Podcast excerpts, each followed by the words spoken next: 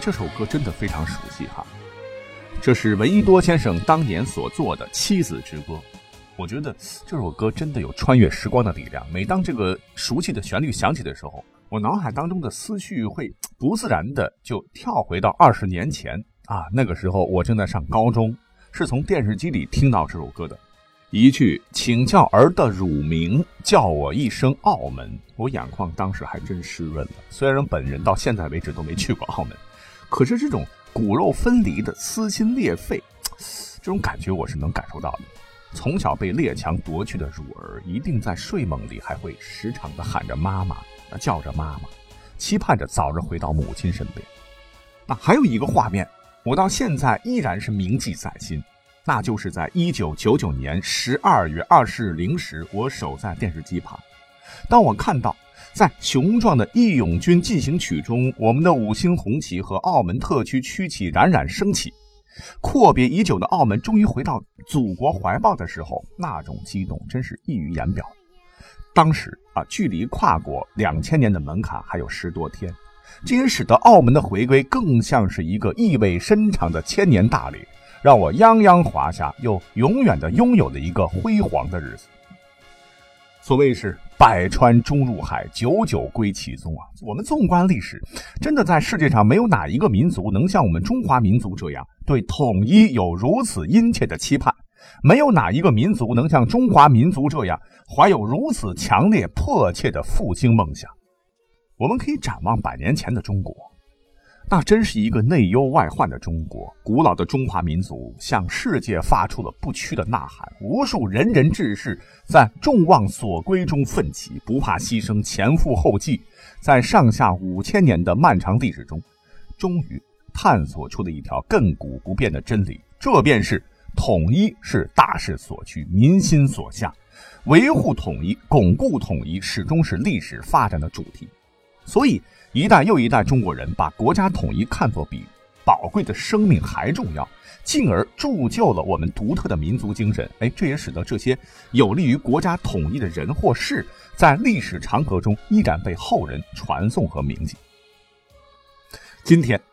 在我录这期节目的现在此刻是二零一九年的十二月二十，澳门回归祖国已经整整二十年了。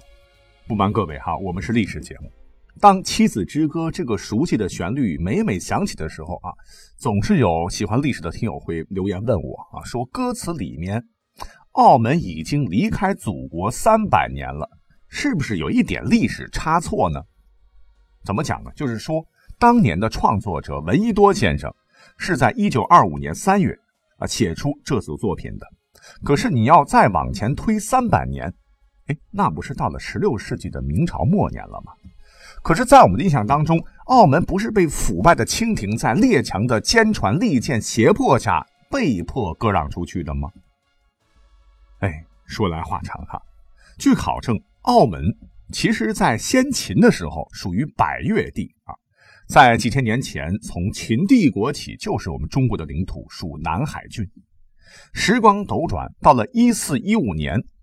当改写世界历史的地理大发现开始的时候。在一四九二年，有一个人叫哥伦布，率领着西班牙殖民侵略军发现了美洲。一五一九年开始，麦哲伦率领西班牙殖民侵略军从美洲转向亚洲。那再后来，葡萄牙人后来居上，到处在全世界殖民，每到一处是烧杀劫掠，攫取每一枚金币上都沾染着当地人民的鲜血。在征服了马六甲海峡之后，葡萄牙殖民者又把目光投向了当时的大明。那么，话说在明武宗正德十六年，也就是一五二一年的八月下旬到九月间，葡萄牙殖民者按耐不住发大财的冲动，率先下手了。在今天的香港屯门，是修筑工事、设刑场、制火器、刻立石碑，以示占领。是劫夺情侣，掳掠南富，设棚自固，火统横行，虎狼之心叵测，妄图在我中华版图建立他们的永久殖民地。可是当时大明将士无不愤慨，英勇奋战，用火攻杀的殖民者丢盔卸甲，抱头鼠窜，史称屯门海战。这也是我们中国第一次抗击西方殖民主义者的战役，以明朝的获胜而告终。可是贪婪的葡萄牙殖民者不甘寂寞，在明朝嘉靖二十八年（一五四九年初），沿海路竟然侵入了当时我们福建沿海的陈城镇旗下村的走马溪。他们还以为。跟以前一样哈，仗着有新式火器弗朗机啊，觉得大明啊也是软弱可欺，是肆无忌惮打家劫舍，不仅光天化日之下路上抢劫杀人，还在海上抢劫商船和渔船，当地百姓对其恨之入骨。时任浙江巡抚兼福建军务的朱婉闻得百姓被强盗蹂躏，怒发冲冠，立马下令剿灭这帮狂妄的殖民暴徒。经过实地侦查，明军发现走马溪那绝对是一个绝佳的歼敌场所。这里不光可以陆路埋伏大批的精锐明军，走马溪不远的西屿岛也可以将大明战舰是隐蔽于此，敌人很难发现明军行踪。当年的农历的二月二十一日上午八时，明军欲擒故纵，先派了几艘伪装的商船在敌人眼皮子底下是晃来晃去。那贪婪的葡萄牙海盗，哎，按耐不住，终于上钩了，被诱入了走马溪。看到战机到来，一时间鼓声震天，埋伏在西屿岛的兵船全线出击，截断其后路，逼迫其进入早已设好的口袋阵。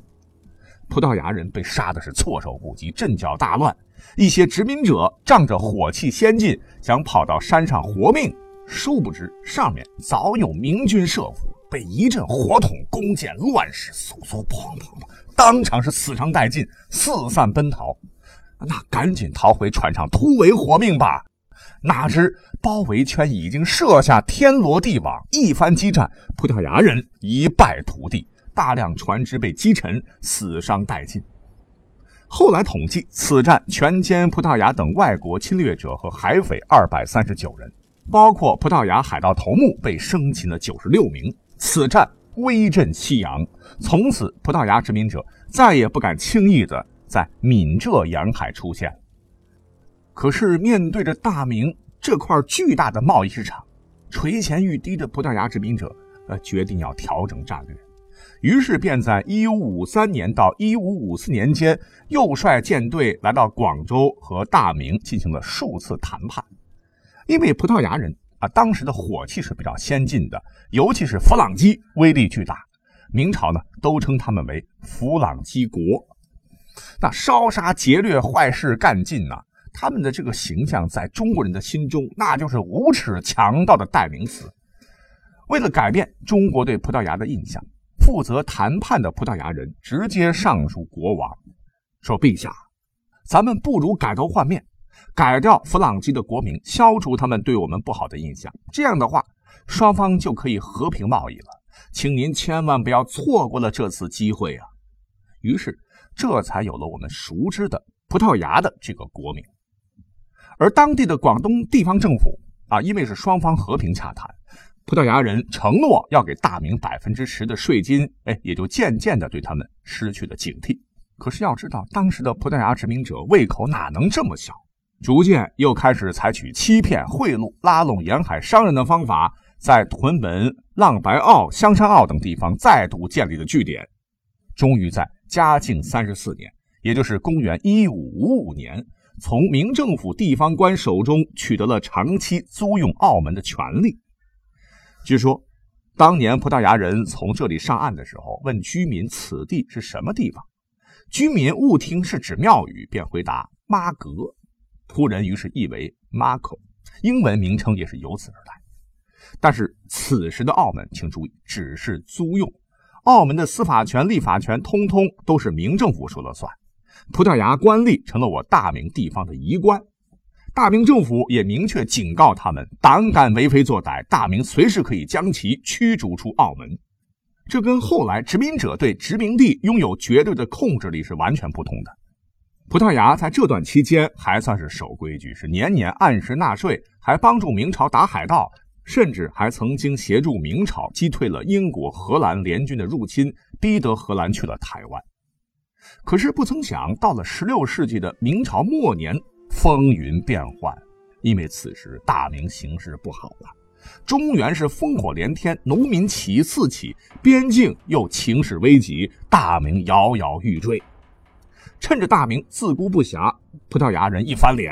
仗着自个儿枪多炮利，趁火打劫，单方面宣布将澳门占为己有，逐步的开始了其漫长的殖民统治。讲到这儿，你可能会问：明朝是灭亡了，可是清朝后来建立了。清朝在历史上也是一个大一统的王朝啊，还经历了康乾盛世，国力空前强大。为什么当时的清朝没有及时的收回澳门呢？哎，这就得说说清朝的皇帝们，因为时代的限制啊，皇帝们根本就缺乏国际观念，什么领海领土不明白。澳门在他们眼里，那就是清朝版图上一个孤悬海外的点。帝国领土这么大，普天之下莫非王土。一群弗朗伊在海岛上建了个居留点，就好像是几个毛贼盖了个山寨，占山为王而已，有何大碍？再者说，当时澳门还是非常落后的，但是海上港口建设的不错。皇帝们觉得澳门只是租出去了，主权还是我们的嘛。再者说，这帮蛮夷还把以前给明朝的税金转给了我大清，就等于多了一个挣外快的地方。让他们住下去，对帝国也没有什么损失了。况且要知道哈，在一八四零年鸦片战争以前，清朝一直闭关锁国，所以当时帝国的统治者觉得，啊，现在很多国外商人都把澳门作为和内地贸易往来的落脚点，收回来，那帮要做生意的蛮夷没了通路，恐怕就会想尽办法跑到内地来。所谓是两害相权取其轻，澳门就先让他们。管着吧，但是等到鸦片战争爆发后，形势急转直下，清政府的羸弱暴露无遗。葡萄牙肆无忌惮地加速了澳门的殖民化，拒绝再向清政府交租。直到1887年，葡萄牙政府与清朝政府签订了中葡会议草约和有效期为四十年的中葡和好通商条约，正式通过外交文书的手续占领了澳门。清政府丧失了对澳门的管辖权，葡萄牙才真正从法律上确立了对澳门的殖民。从此，澳门彻底离开了祖国的怀抱。百年后，一九七四年，葡萄牙发生了革命，之后宣布实施非殖民地政策，承认澳门是中国领土，而不是葡萄牙殖民地。一九七九年二月八日，中国和葡萄牙建立了正式的外交关系。同时，就澳门问题，双方达成原则谅解，同意澳门是中国领土，定将归还中国。那至于归还的时间和细节，可在将来认为适当时候由两国政府谈判解决。一九八四年十月三日，邓小平首次公开提出用“一国两制”的方针解决历史遗留下来的澳门问题。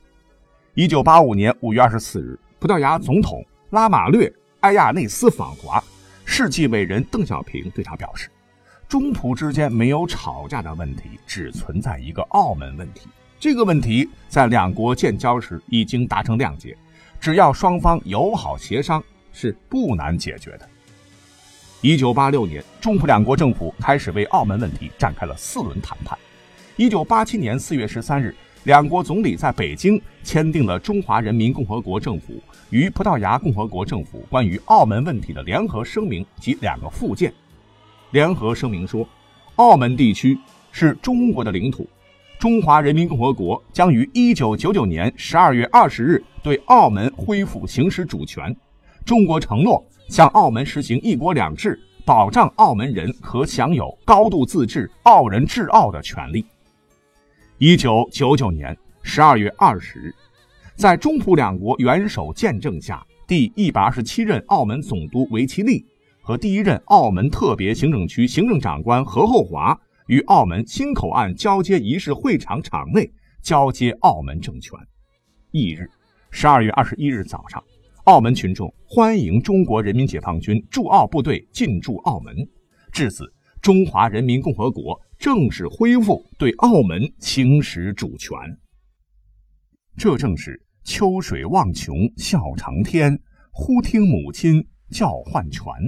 燕子归巢被温暖。今天的澳门已抖落历史的尘埃，古老的民族已踏上了复兴的新征程。我们都知道，历史现在我们可以把握，未来我们可以开创。我们坚信，在我们中华儿女的共同奋斗下，澳门这块莲花宝地必将迎来更加美好的明天。澳门同胞必将与伟大祖国一道，共享中华民族伟大复兴的荣光。祝我们的澳门永远繁荣，人民永远安康。下一个二十年，再会。